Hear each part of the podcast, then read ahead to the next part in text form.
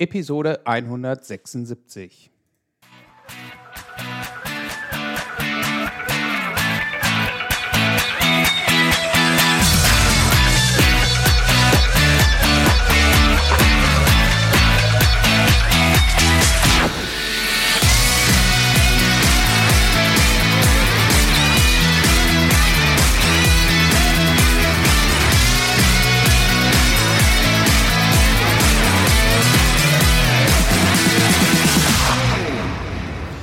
Herzlich willkommen beim Zukunftsarchitekten, der Projektmanagement-Podcast für Entscheider.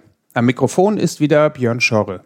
Als Systemingenieur gebe ich dir Tipps und Impulse, damit du dein Projekt zum Erfolg führen kannst. Und so wirst du in dieser Episode erfahren, wie nach einem Spice Assessment ein Bewertungsprofil erstellt wird und welchen Nutzen dieses Bewertungsprofil für dich und deine Projekte hat. Bevor wir einsteigen, hier noch ein paar Hinweise in eigener Sache. Möchtest du dich mit Menschen treffen und dein Wissen um Anforderungsmanagement erweitern? Dann schau auf der Seite requirementsengineeringcamp.com nach und hol dir dein Ticket für das RE Camp 2022 in Herford.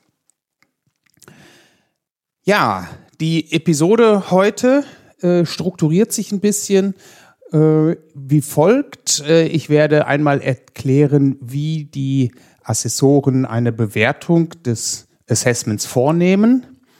Ich werde erklären, ähm, ob die ob ein Fehler, der gemacht worden ist oder wo, wo, ein Fehler, der von den Assessoren festgestellt worden ist, ob der gleich zu einem nicht bestanden führt. Was sagt die Bewertung des Assessments aus, also die Interpretation, wenn ich das von den Assessoren vorgelegt bekomme? Und wie kann ich diese Bewertung nutzen für das aktuelle und oder für weitere Projekte? Ja, und da steigen wir dann auch gleich ein in die, in die erste Frage. Wie wird eine Bewertung des Assessments vorgenommen? Das geschieht äh, nach einem relativ einfachen Muster. Die ähm, Assessoren äh, haben dafür die Abkürzung N, P, L und F. Die, das steht für N für nicht bestanden, P für teilweise bestanden, also partially, L für überwiegend bestanden, also dann largely, und das F für fully, für vollständig bestanden. Und Dazu gibt es dann auch noch so eine, so eine Eingruppierung, damit man das ungefähr festhalten kann, wie, inwieweit das denn äh, bedeutet, dass man die Ziele des Prozesses erfüllt hat. Und zwar das N steht für einen, einen Prozentbereich von 0 bis 15 Prozent, das P für 16 bis 50 Prozent. Das L ist dann über der 50 Prozent Marke von 51 bis 80 Prozent und das F steht für die 81 bis 100 Prozent. Dieses Schema gilt für die Basispraktiken genauso wie für die generischen Praktiken. Das heißt also, da gibt es erstmal prinzipiell keinen Unterschied. Also dieses NPLF-Schema wird für beide Praktiken angewendet.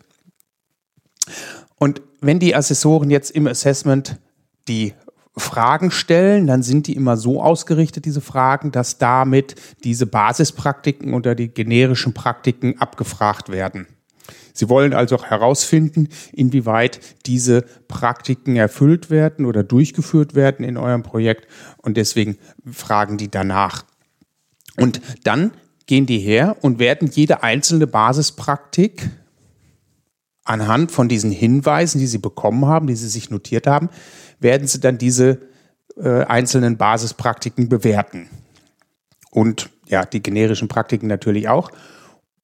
Und das heißt also, ich bekomme je nach Prozess, manche Prozesse haben weniger Basispraktiken, manche haben mehr, also irgendwie so zwischen sechs und ich glaube, dem, die meisten Basispraktiken sind im Projektmanagement mit 13 Basispraktiken.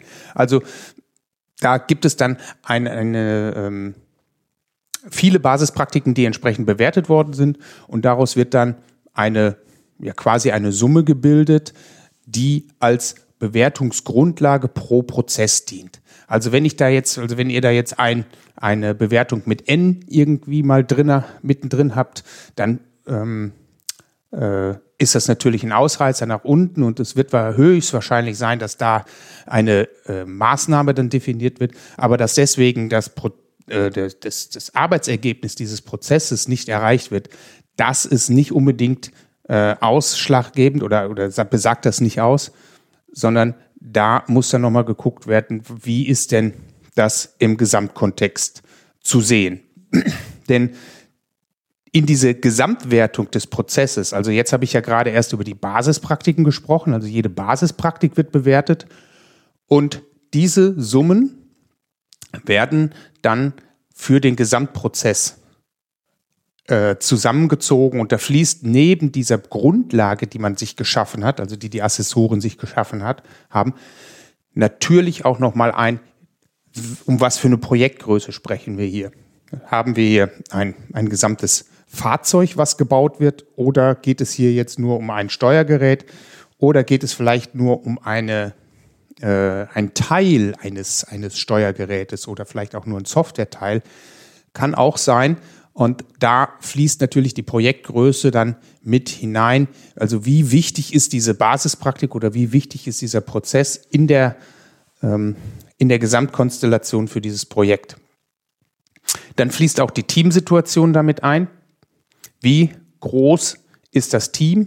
Ist es jetzt ein Zwei-Mann-Team?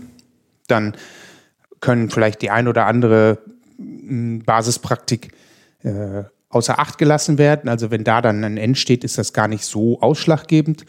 Aber habe ich jetzt ein großes Team über äh, 10, 20, vielleicht 50 Leute, die dann da mitarbeiten, dann ist es schon wichtig, dass zum Beispiel entsprechend gut kommuniziert wird. Das heißt also, ich ein entsprechend gutes Informationsmanagement habe, äh, damit die Informationen auch an alle Mitarbeiter, die am Team, am Projekt beteiligt sind, weitergegeben werden können.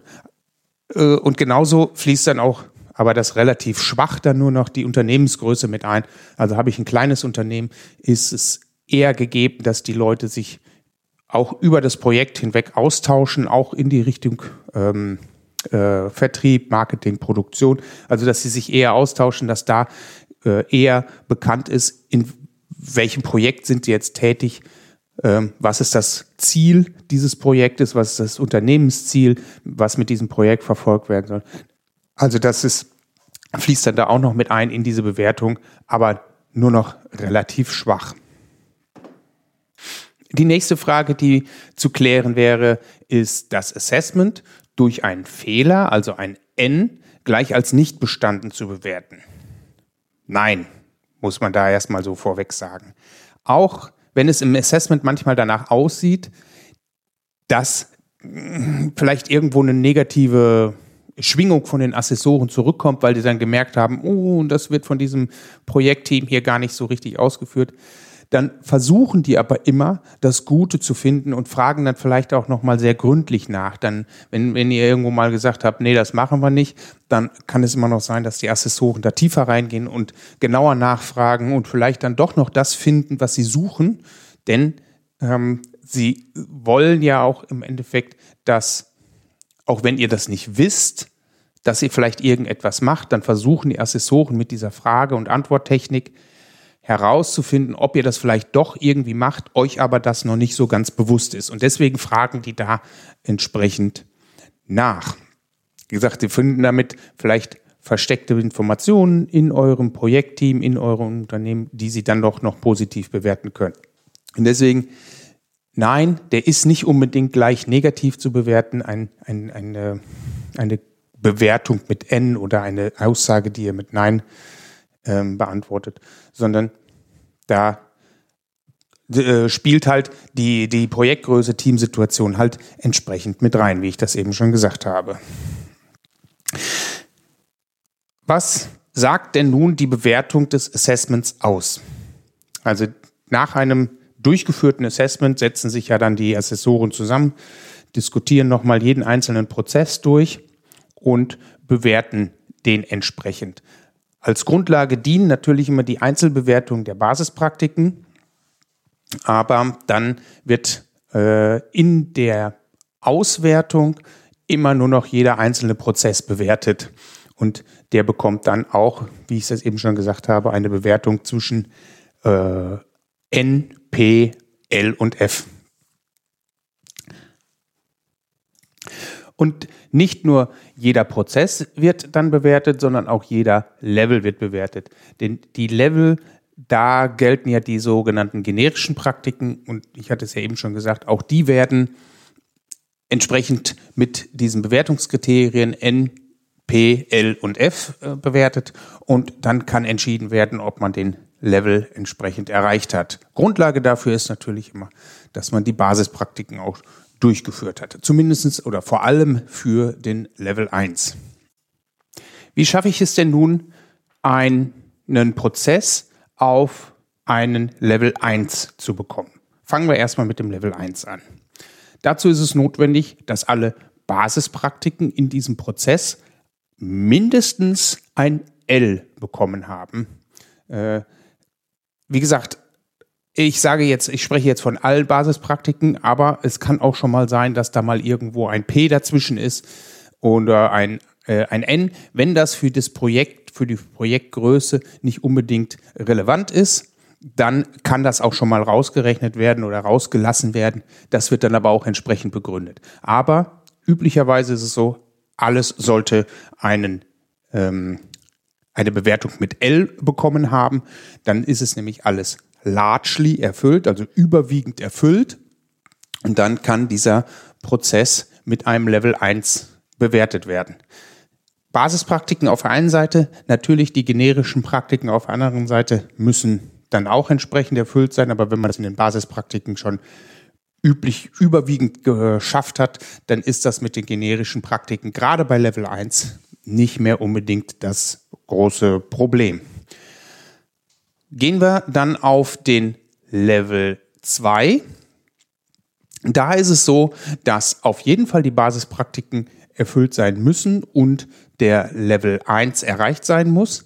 Hier ist es jetzt besonders spannend, der Level 1 und die generischen Praktiken aus dem Level 1, die müssen hier jetzt mit F bewertet sein, also fully.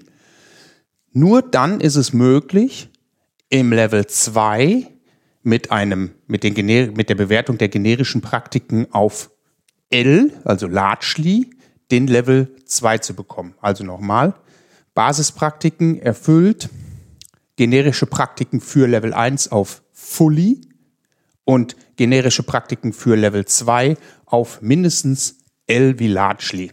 Dann kann ich davon reden, dass ich einen Level 2, einen Spice Level 2 für diesen einen Prozess äh, erreicht habe.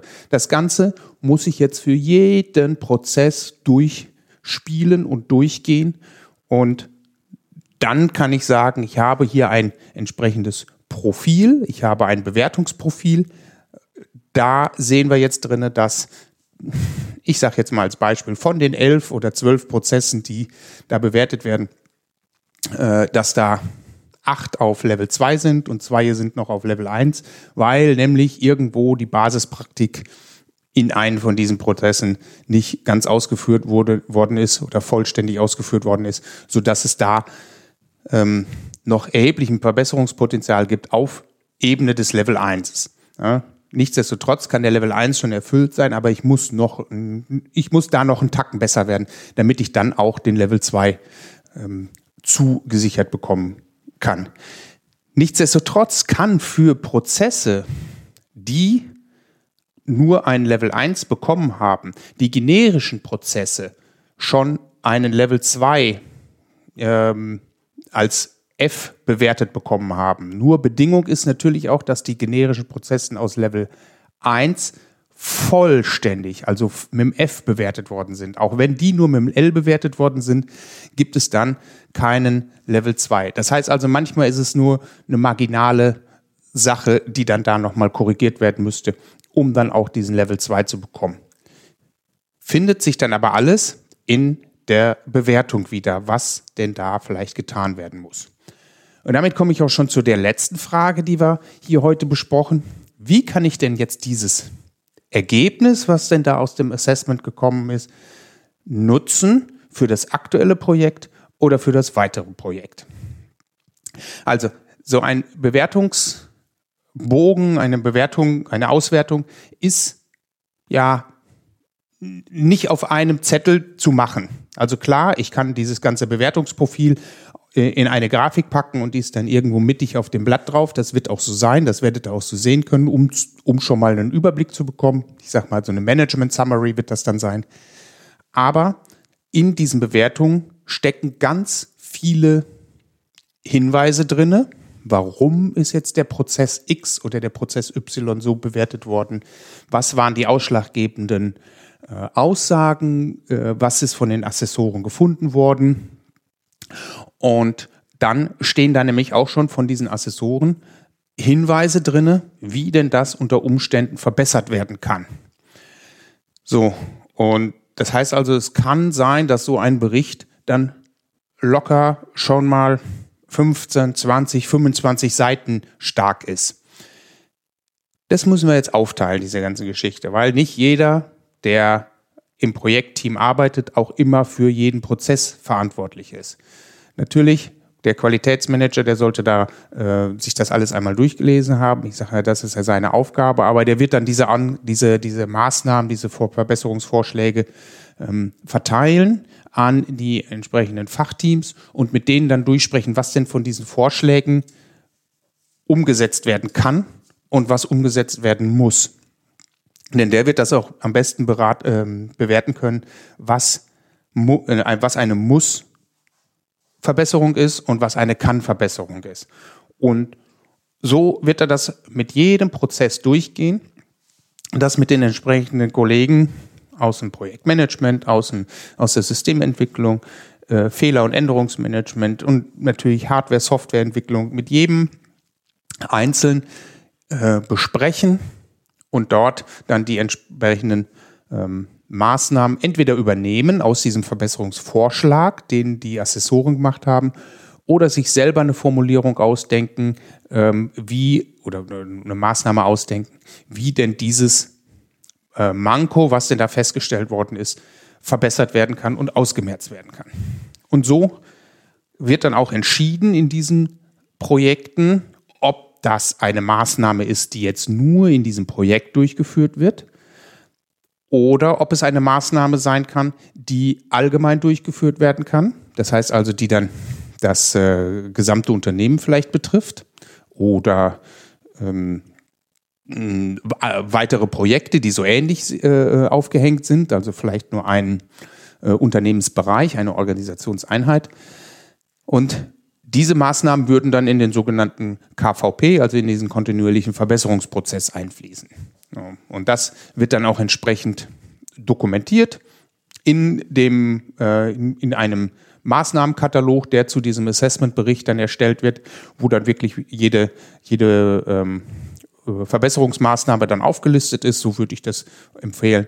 Und dann ist da ein Link drin auf einen Ticket in irgendeinem Ticketsystem oder auf eine ID in eurem KVP-Prozess, wo dann diese Sachen nachgezogen werden. Ja, und so kann ich dann mit diesen Maßnahmen sicherstellen oder zumindest äh, versuchen sicherzustellen, dass mein Projekt, meine ähm, Entwicklungstätigkeiten sich verbessern, insgesamt besser werden und ich dann am Ende des Tages, wenn nochmal ein Assessment auf demselben Projekt passiert oder vielleicht auch in dem nächsten Projekt, dass ich dann dort entsprechend besser dastehe, besser meine Entwicklung hm, steuern kann, durchführen kann, um dann in dem nächsten Projekt halt den gewünschten Level zu erreichen. Zusammenfassend zu der heutigen Episode meine vier Tipps. Die Bewertung erfolgt nach einem einfachen Prinzip, vier Stufen von gar nicht durchgeführt über nicht bestanden bis bestanden und voll bestanden. Das Profil, was aus der Bewertung der Assessoren ähm, herauskommt, hilft, die Prozesse mit den größten Problemen zu finden. Also da, wo ich, ähm, wo ich eine, eine Lücke habe, einen Einbruch in meinem Profil, da sollte genauer hingeschaut werden, ob denn da eins, also nur dieses eine Pro, äh, Problem entsteht, besteht oder ob da weitere zu finden sind. Die Assessoren machen in ihrem Bewertungsbericht Vorschläge, was und wie etwas verbessert werden kann. Und diese Maßnahmen können dann direkt ins laufende Projekt über Tickets oder in den KVP eingeschleust werden, um so insgesamt besser zu werden. Wenn dir die Episode wertvollen Input geliefert hat, dann würde ich mich freuen, wenn du diese Episode weiterempfehlen würdest. Und außerdem würde ich mich natürlich über eine Bewertung und oder einen Kommentar bei iTunes oder irgendeinem anderen Bewertungsportal für meinen Podcast sehr freuen. Und wenn du gerade dabei bist, dann bewerte doch auch gerne die anderen Podcasts, die du hörst, denn wir Podcaster erfreuen uns über die Feedbacks von unseren Hörern und können so immer besser werden.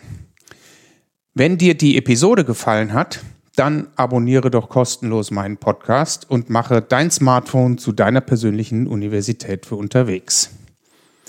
Und wenn du dich noch über weitere Themen zum Systems Engineering informieren willst, dann besuch meine Online-Bibliothek unter bibliothek.björnschorre.de.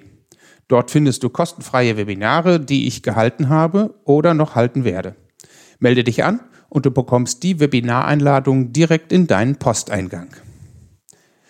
Das war die heutige Episode des Zukunftsarchitekten Podcasts, der Projektmanagement Podcast für Entscheider. Ich bin Björn Schorre und danke dir fürs Zuhören. Ich wünsche dir eine schöne Zeit, lach viel und hab viel Spaß, was immer du auch gerade machst. Und so sage ich Tschüss und bis zum nächsten Mal.